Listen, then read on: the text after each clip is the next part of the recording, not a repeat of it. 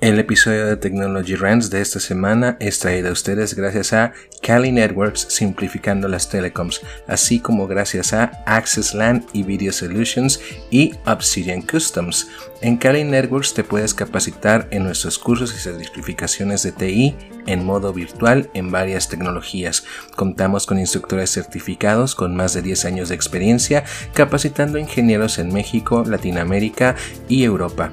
En Access LAN and Video Solutions llevamos a cabo proyectos de actualización y mejora de tu infraestructura de telecomunicación, así como proyectos desde cero en infraestructura de redes, ciberseguridad, colaboración, etc. Obsidian Customs te ayuda haciendo tus diseños, logos e incluso trabajos de grabados en madera ajustándose a tus necesidades. Son quienes hicieron mi logo y no podría estar más contento por ese trabajo. Puedes encontrar los datos de contacto en la descripción del podcast y si mencionas a Technology Rants, recibe un descuento en tu cotización final. Config ingenieros y bienvenidos a Technology Rants. Soy Networker MX. Este no es el típico podcast donde se enseña a configurar RIP entre dos sistemas autónomos, ya que aquí vamos a hablar de los temas incómodos, los vicios y los problemas de los que nadie quiere hablar en la industria, pero no solo para quejarnos, sino para ver qué podemos hacer para mejorar esta compleja situación. Quiero antes que nada agradecer a todas las personas que escucharon el podcast en su estreno la semana pasada y tengo que decir que estoy abrumado por el alcance que ha tenido, ya que según la plataforma que utilizo para difundirlo, Anchor, que tengo que decirlo, es la más amigable que encontré el podcast fue escuchado en ocho países, en México, Perú, Chile, Colombia, Estados Unidos, El Salvador, Argentina y Panamá. A todos ustedes, muchas gracias. Así sea una persona, así sean dos, mi agradecimiento es infinito por cederme lo más importante que hay en la vida de todos ustedes, su tiempo y atención. En esta época donde a pesar del confinamiento y como diría Pink Floyd, cada año se hace más corto y nunca parece alcanzar el tiempo. Ahora entrando en materia en esta nueva entrada, en economía, el capital humano es descrito como una medida de valor económico de las habilidades profesionales de una persona. También hace referencia al factor de producción del trabajo, que son las horas que dedican las personas a la producción de bienes o servicios. Para poder incrementar el capital humano, o sea, el de usted, el mío, el de su jefe, que está a sus espaldas, viéndolo ignorar su reporte de Excel que tenía que entregar hace media hora mientras escucha este, su podcast favorito, una de las claves básicas para ello es la capacitación continua, que va de la mano con el incremento de nuestros conocimientos, habilidades y experiencias. Y todo se oye perfecto, de maravilla, porque los ingenieros queremos estar capacitados. Es más, queremos que la capacitación forme parte de nuestras prestaciones y beneficios que nos da nuestro empleador, junto con los gastos médicos mayores y los vales de despensa. Pero, como dice el título de este podcast, el cual está hecho en forma de pregunta, ¿cuándo la capacitación es un problema? La respuesta tristemente es todo el tiempo. Porque de igual manera que nosotros tenemos un sueño, nuestros managers y nuestros jefes sueñan con tener una plantilla de ingenieros con múltiples SIS y múltiples certificaciones y múltiples credenciales, con toda la experiencia y todo el conocimiento al más bajo costo. Y ahí es donde empieza el problema. El conocimiento no es barato. Y para muestra un botón, me permitiré desglosar de una manera muy, muy detallada los costos que incurrimos para capacitarnos los siguientes precios que voy a decir son en dólares o convertidos de pesos mexicanos a dólares al precio del 31 de agosto del 2020, fecha en que fue grabado este episodio, y tomaré también como referencia productos y servicios que puedan ser accesibles por todos los escuchas de este podcast. No voy a tomar en cuenta los costos universitarios, porque vamos a suponer que ya son ingenieros, que ya están titulados y ya forman parte de una plantilla laboral pero por no dejar, solo por mencionarlos, sabemos que los costos pueden ir de 1.500 dólares al año en una universidad pública como la Universidad Autónoma de Nuevo León o más de 9.200 dólares al año en el TEC de Monterrey. A eso multiplíquenlo por 4 y 5, o sea, por cada año que dure la carrera, dependiendo de dónde la estudien, y no mencionemos posgrados. Así que a partir de este punto les pido por favor que saquen su calculadora. Si son personas que aprenden a través de la lectura, buscarán comprar libros, por ejemplo, en el parte de redes, libros de Cisco Press, cuyo valor en el mercado, lo, pueden revisar, va de los 30 dólares a aquellos libros que están desactualizados, por ejemplo, un CCNA de la versión 640-802 o los bundles de 400 dólares, que incluyen el libro completo en físico, en PDF, el video tutorial completo y los exámenes de prueba. Nota. No confundir los exámenes de prueba con los brain dumps, ya que los exámenes de prueba son autorizados por Cisco y los brain dumps fueron creados por el mismo Lucifer. Pero no nos adelantemos en ese tema, ya hablaremos de los dumps en futuros episodios. Haré un episodio especial de este tema tan polémico. Puede usted consultar eh, Internet de manera gratuita muchas fuentes sin tener que invertir en libros. Pero a veces, para empezar, no está como que completamente bien segmentado. Las fuentes pueden estar incompletas, no actualizadas, difíciles de entender, mal traducidas o incluso incorrectas si no se revisa obviamente la fuente oficial. Si usted es más visual como yo, disfrutará de ver videotutoriales donde las mejores opciones en mi muy humilde y nada patrocinada opinión son INE o INE, CBD Nuggets, Site, Udemy e eLearn Security. Así que INE, CBT Nuggets, Site, Udemy o eLearn Security patrocínenme, mis datos de contacto están en la descripción. INE junto con eLearn Security son de las opciones más populares desde hace muchos años. INE, y no se confunda con el Instituto Nacional Electoral, porque de hecho hay una anécdota bastante graciosa, en las pasadas elecciones del 2018, eh, obviamente INE, así se llama el Instituto Nacional Electoral de México, eh, pues cuando estaban álgidas las cuestiones de las elecciones, pues mucha gente los estaba tagueando en Twitter para anunciar cualquier cosa de la elección.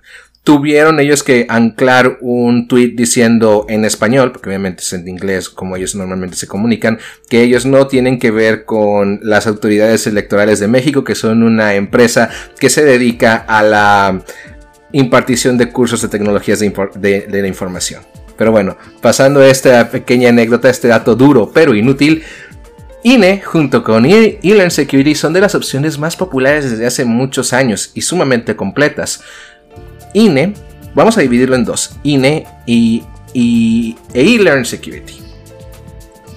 INE por una parte ofrece cursos en redes, cloud computing, data science, desarrollo, con planes que van desde los 49 dólares al mes hasta planes anuales que van al, que alcanzan los 1.499 dólares, dependiendo de lo que tú desees estudiar. Mientras que eLearn Security, como su nombre lo dice, se especializa en cursos de ciberseguridad, los cuales tienen un costo que van desde los 395 dólares por curso. La competencia directa de esto es CBT Nuggets, que es otra opción que tiene un costo mensual de 59 dólares al mes o 599 dólares al año, donde tendrás acceso a un catálogo de cursos en cloud, networking, Linux, virtualización, etc. Eh, aquí, por ejemplo, salieron muchas de las personalidades que hoy en día conocemos tales como Jeremy Chiara o Kit Barker o Andy Siquiera. Incluso creo que hay un curso en el que participa Wendell Odom y las nuevas estrellas como Network Chuck.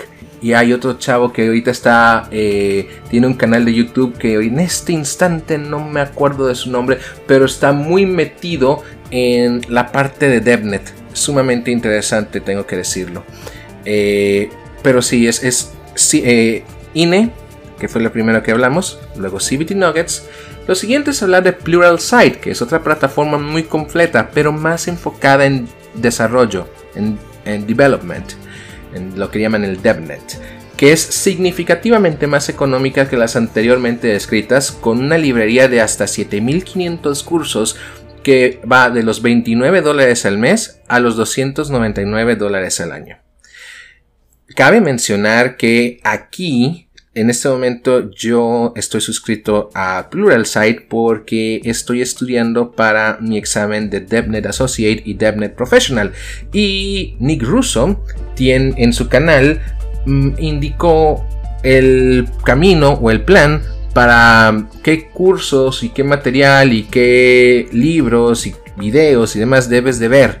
Yo lo recomiendo ampliamente de todas las personas que yo, vaya diciendo, que yo vaya diciendo durante el podcast, les sugiero que los googleen, que los busquen, que los sigan en sus redes sociales, porque son quienes realmente marcan la pauta, ingenieros.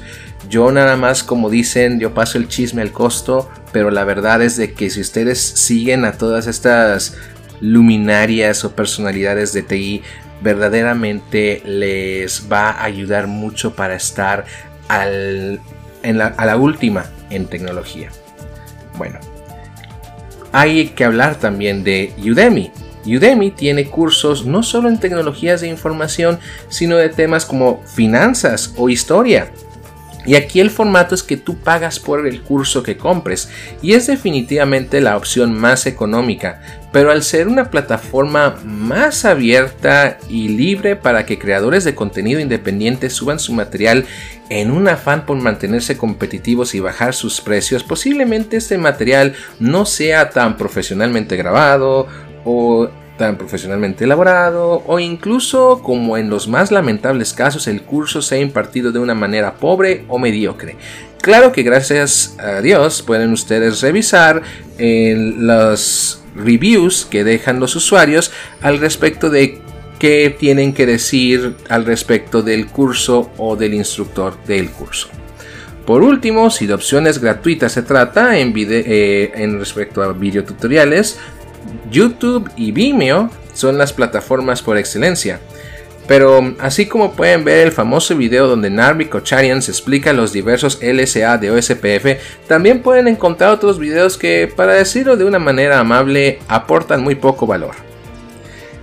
Ahora, pasando a esta opción de los videotutoriales, si ustedes son del tipo de personas que les gusta una interacción con un instructor que los guíe en su camino, a quien poderle preguntar, pues existen opciones de cursos presenciales y en línea y obviamente sabemos cuáles son los que están proliferando gracias al COVID-19. Voy a decir tres nombres, para mí los tres nombres más prominentes que se me pueden ocurrir en cursos presenciales y en línea.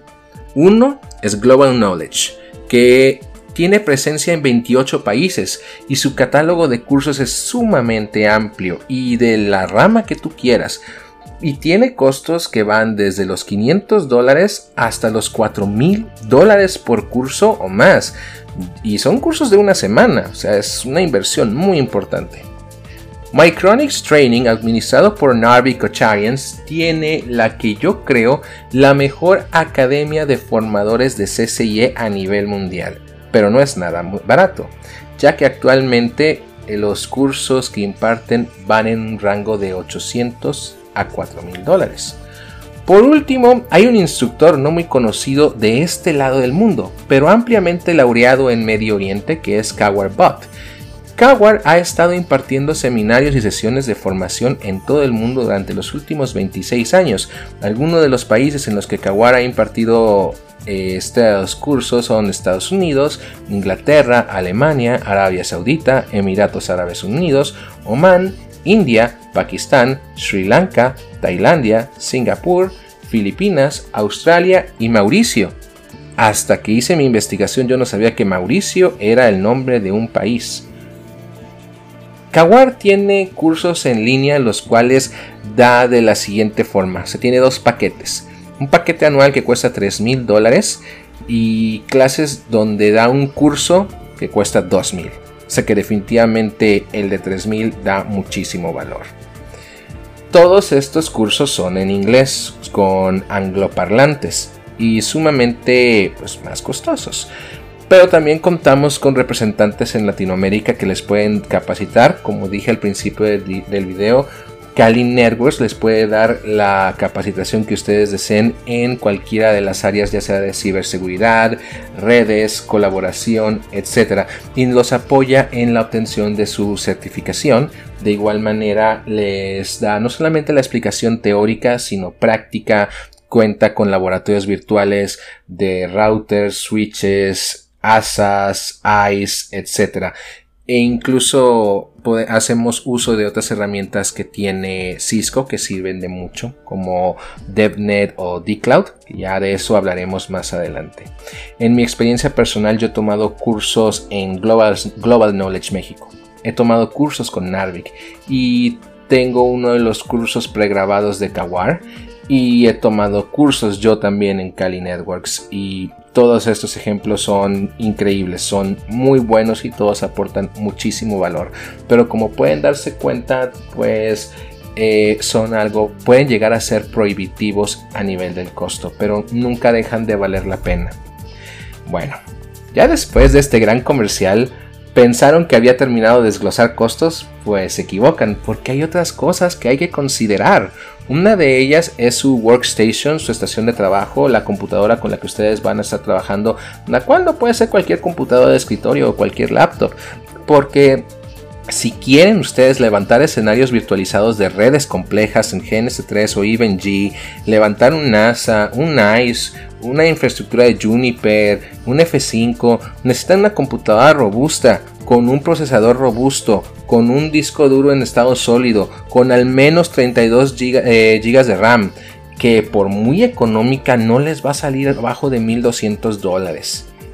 Y bueno, lo siguiente es meramente opcional, pero hay gente que compra equipo físico viejo de segunda mano usado por empresas que ya que por ejemplo hacen su renovación tecnológica y ahí tienen routers y switches y servidores viejitos que ya nada más ocupan espacio y ya los para deshacerse de ellos a veces los ponen a la venta.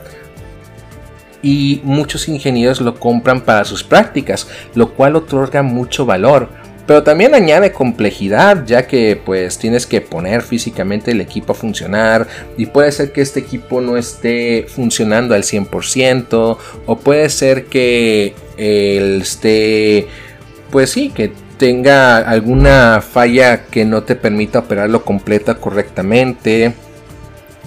Y aparte pues tienes un costo adicional de consumo de luz por tener conectado ese equipo y ocupa un espacio en tu casa, que en muchos casos, como en caso, pues mi, eh, mi casa es pequeña, el departamento del que vivo es pequeño, tengo un espacio limitado y puede esto llegar a ser no estético y generar mucho ruido y mucho calor. Hay otro costo adicional que también hay que mencionar. Imaginémonos esta situación ideal, ingenieros. Ya leyeron los libros, ya vieron los videotutoriales, tomaron los cursos, e hicieron muchos, muchos laboratorios. Y si bien todo eso luce muy bien en su currículum, jamás va a lucir tan bien como un examen de certificación acreditado del fabricante que ustedes me digan.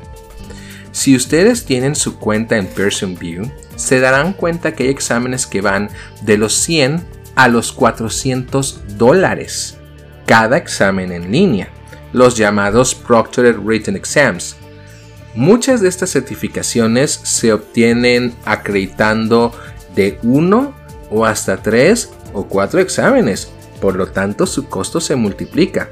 Y vamos a ser realistas, estos exámenes no son fáciles y es sumamente común que no pases a la primera o a la segunda. Y no hay ningún descuento por cada intento subsecuente, son los mismos 100, 200, 300, 400 dólares. Por ejemplo, los exámenes de, para no hablar únicamente de Cisco, los Fortinet, los NCS, están en 400 dólares cada uno. Y pues ustedes saben que del 1 al 7 son 400 dólares por cada uno y aparte hay varias especialidades dentro de cada sección. Así que es caro. Y si nos vamos, y esos son los, los, que le llaman los exámenes escritos, porque si nos vamos a un examen práctico de nivel experto, el costo se puede quintuplicar a hasta 5 veces mayor. Y todo lo referente a esto de las certificaciones, lo complejas que pueden llegar a ser, el costo y demás, yo creo que un factor adicional que también es abrumador es que en muchos casos hay una necesidad de recertificarse, o sea, volver a estudiar y volver a pagar, porque cada cierto tiempo, dos o tres o cuatro años, se vencen, porque hay que actualizarse y hay que renovar esta certificación. O sea, este costo por capacitarse es un costo alto y tiene que ser cubierto por alguien. Si es, si cubierto por ustedes, ingenieros, como es en muchos de los casos realmente, puede llegar a ser abrumador en la economía personal y familiar de cada uno de ustedes. Y si es cubierto por la empresa, siempre está el miedo de que el empleado, el ingeniero, el receptor de este beneficio, solo espere a recibir su capacitación para ir en búsqueda de pastos más verdes en otras empresas a expensas de ellos. Así que ese es un problema. Hay otro problema de toda región no anglosajona, y es que el 90% de todo este acervo de conocimiento que acabo de describir está en inglés.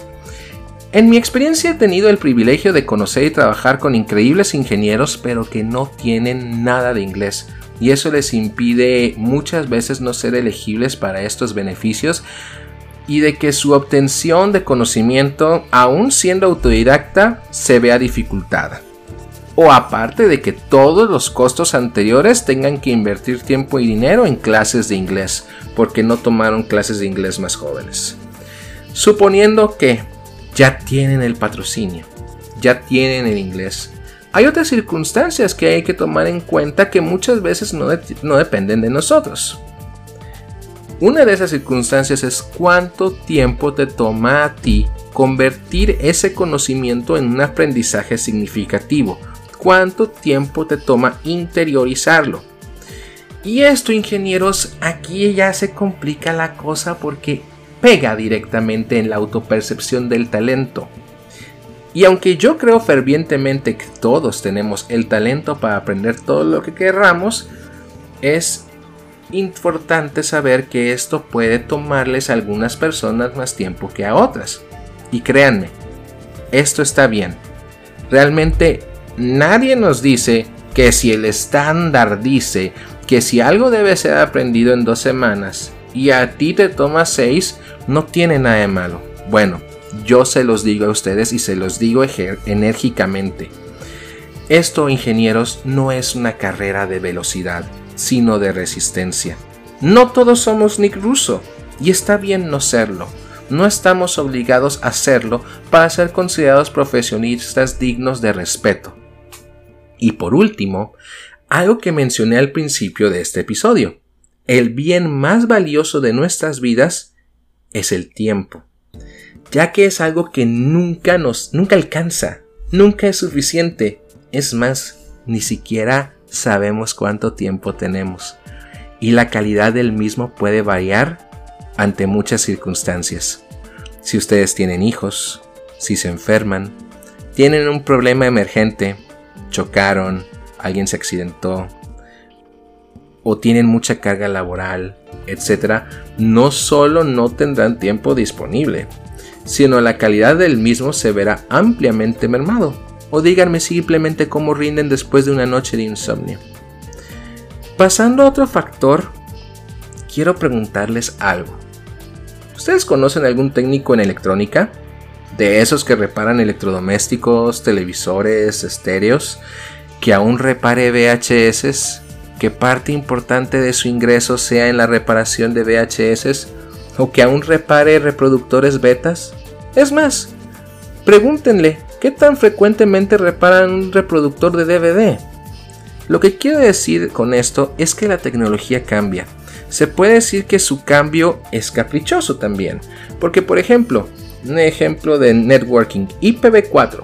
Fue introducido en 1981 y sigue siendo el protocolo de direccionamiento lógico más usado desde entonces, muchísimo más que IPv6, y francamente no está a la vista una migración completa, aunque hay cosas que sí se cambian, que sí cambian, o incluso pasan a la obsolescencia y al olvido. ¿Se acuerdan para los ingenieros de redes? ¿Se acuerdan de Frame Relay? Aquellos que trabajaron con él, ¿cuánto les costó aprenderlo?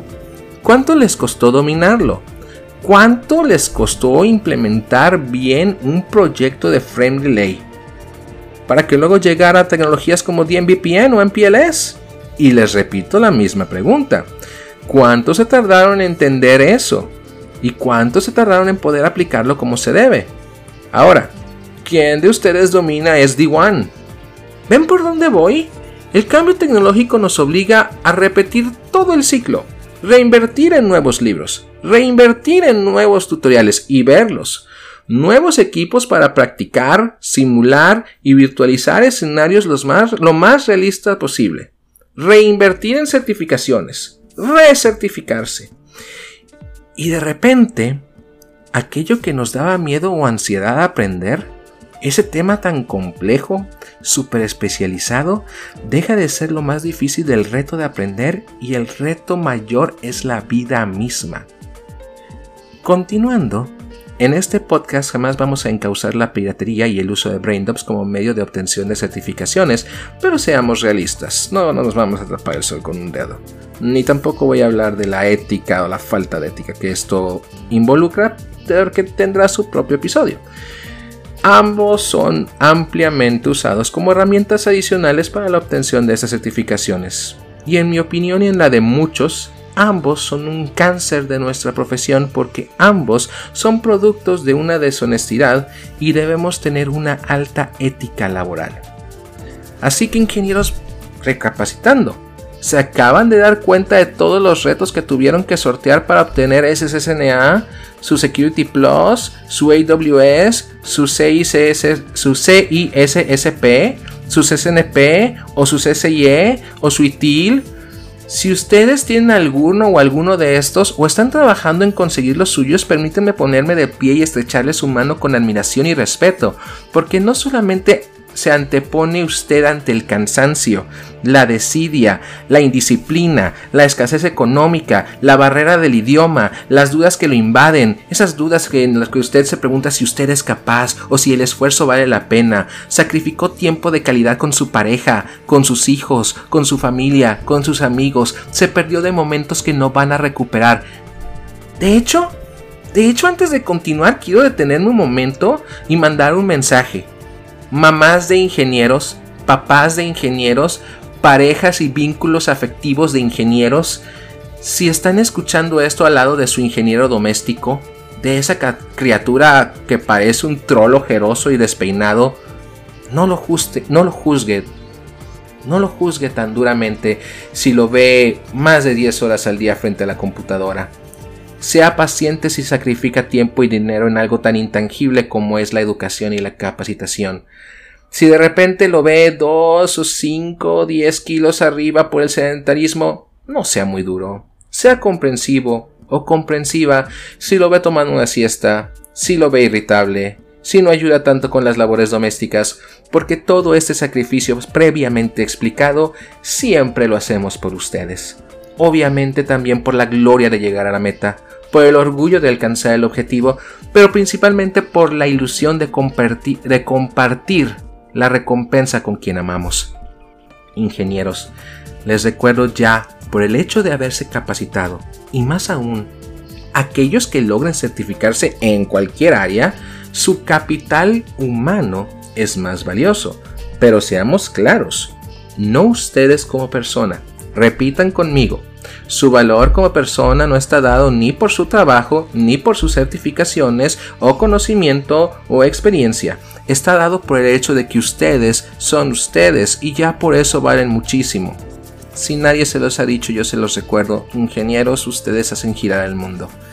Lo que aumenta de valor es su capital humano y deben exigir en la medida y proporción de ese esfuerzo una retribución a ese nuevo conocimiento y talento adquirido, porque toda gran certificación conlleva una gran responsabilidad, lo dijo el tío Ben, y puedo asegurar y firmo con sangre que sus empresas les van a exigir resultados siempre. Así que ustedes exijan siempre porque la camiseta que debemos de tener siempre puesta junto con la de la empresa que nos da nuestro sustento es la camiseta de nuestra familia, de nuestros hijos, de nuestros papás, de nuestras parejas. Ahora, empresas, me toca hablar con ustedes, me toca tener la conversación con ustedes, me toca hablar con los project managers, me toca hablar con el departamento de recursos humanos, con las personas encargadas y responsables del desarrollo de vida y carrera de la gente a su cargo. Espero ustedes también hayan puesto atención a todos los retos que su personal se encuentra en su camino de autocapacitación que hayan sacado su calculadora y tomen cartas en el asunto y hagan conciencia en el impacto económico que resulta a un ingeniero el llevar a cabo todo este proceso. Apóyenlos, motívenlos, háganlo si quieren, o sea, este apoyo basado en el tiempo que tienen trabajando basado en desempeño, basado en meritocracia. Incluso si quiere, háganle firmar un acuerdo que los obligue a no salirse de la empresa por tanto tiempo si los capacitan. Pero también, si los capaciten, si los van a capacitar, reevalúen sus emolumentos y compensaciones. Porque recuerden, ingenieros, sistemas TI no es un gasto innecesario, no es un gasto. Un gasto innecesario es cuando pagas un recibo de electricidad muy alto por dejar el aire acondicionado y la luz prendida a las 24 horas del día, aun cuando no haya personal en sitio. La capacitación es una inversión que les permitirá mantenerse más competitivos, les permitirá ofrecer más y mejores servicios y es un factor muy importante para dar un paso adelante por encima de su competencia.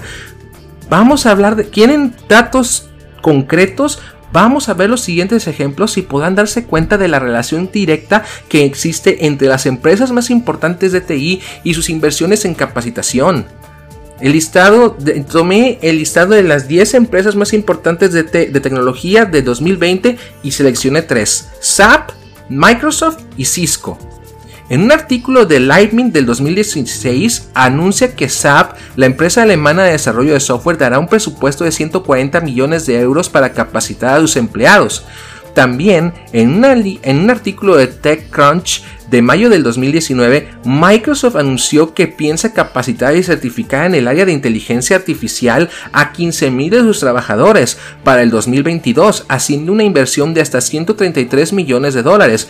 Y por último, en el reporte anual de Cisco de 2019, dentro de la cultura de integridad y responsabilidad social de la compañía, se encuentra como valor el desarrollo y capacitación de sus empleados. En la descripción de este podcast podrán encontrar todas estas referencias, así que no se preocupen, no solo lo digo por decirlo.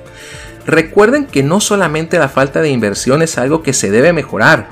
Otros aspectos que también tenemos que revisar son las cargas de trabajo excesivas, las expectativas irrealistas, irreales más bien, el understaff, en donde tenemos un departamento que debería haber 5 ingenieros y tienen 2 también la falta de reconocimiento, la, la falta de un salario justo, los climas de trabajo tensos, la mala comunicación institucional, la inestabilidad, el mal liderazgo, la falta de integración y participación en las decisiones por parte de su staff, el nulo desarrollo o el desarrollo no basado en meritocracia.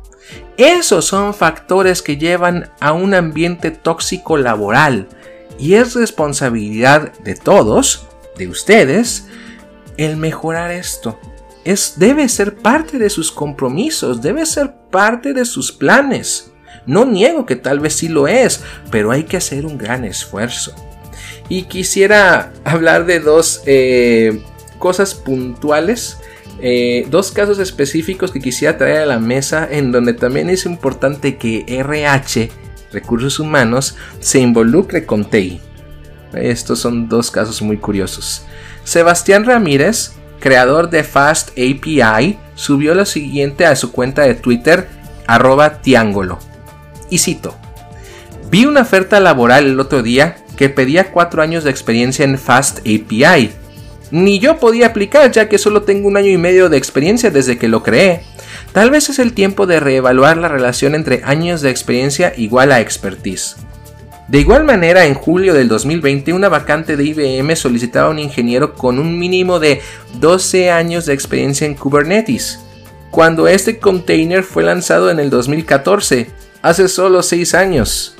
Esto nos indica que hay una completa desconexión de las expectativas, de la realidad y del contexto que tiene recursos humanos con tecnologías de información. Tiene que haber una integración, tiene que haber una sinergia.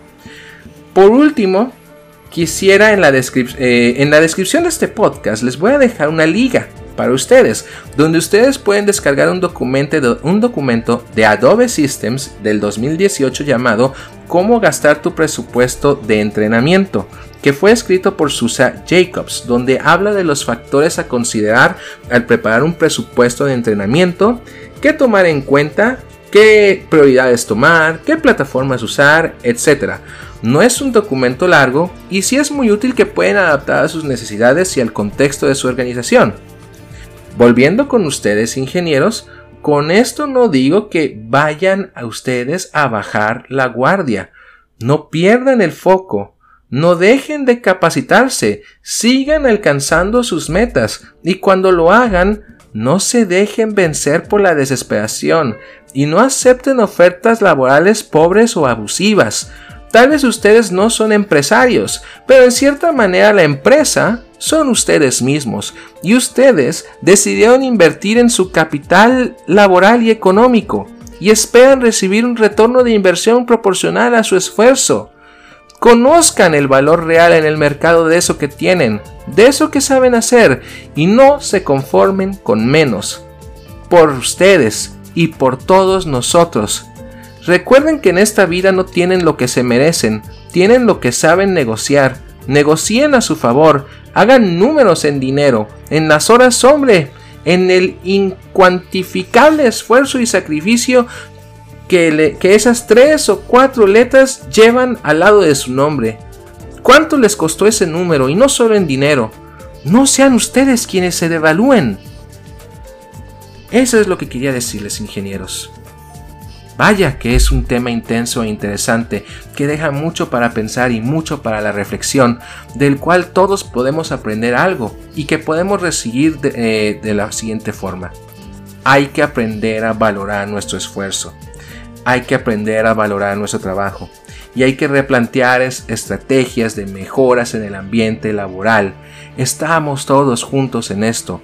Managers, ingenieros, recursos humanos, todos y más que nunca en esta pandemia, no debemos de formar silos, debemos integrarnos y hacer una verdadera sinergia en nuestra organización. Como dije hace un instante, en la descripción del podcast encontrarán las ligas y referencias que usé para elaborar este contenido, el cual ustedes pueden consultar. Dentro de los comentarios que recibí de la primera emisión, varias personas me dijeron que no tienen Spotify. Así que voy a subir este podcast a YouTube, el cual eh, mañana, martes 1 de septiembre, subiré ambos episodios, tanto el primero como el segundo. Les agradeceré mucho que lo vean. Sigo trabajando en la, en la, elaboración de nuevos videotutoriales de redes y ciberseguridad, los cuales se están haciendo con un amplio nivel de detalle y con una mejora en la calidad muy superior a lo que tenía anteriormente. En verdad, muchas gracias por escucharme. Por favor, síganme en todas mis redes sociales, las cuales muchas siguen siendo muy incipientes, pero eh, estamos trabajando en ello. O sea, soy solo yo, así que eh, sí es un poco complicado eh, estar dando seguimiento a todo. Pero lo estoy haciendo como lo dije desde la primera vez. Este proyecto independiente lo estoy haciendo con mucho amor. Así que como les dije, síganme en todas mis redes sociales y por favor dar like, compartir, activar la campana de notificaciones y sobre todo usar la caja de comentarios para sugerir temas o darme sugerencias, opiniones o críticas eh, constructivas ayudan mucho a mi trabajo, le dan mucho valor a este contenido y ayuda a que llegue a más lugares. Sin más por el momento me despido de ustedes, soy Nerdworker MX y recuerden, no olviden guardar la configuración antes de irse. Hasta luego.